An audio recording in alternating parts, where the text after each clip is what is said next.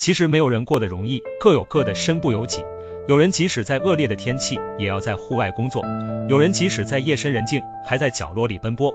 多少人付出半生，也没有能够在喧嚣的城市里找到一席之地。人生就是这样，各有各的烦，各有各的难。谁人没有苦，谁人没有累？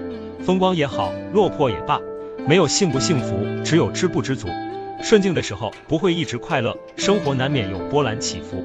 处于低谷期，甚至负债累累，抱怨鞋子旧的时候，想想有的人连脚都没有。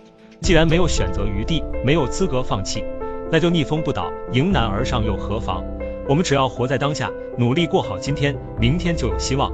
当下经历过的磨难，坦然面对，会换来坚强。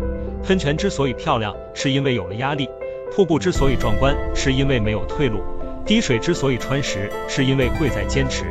你虽然现在有点狼狈，但是砥砺前行的样子应该很美。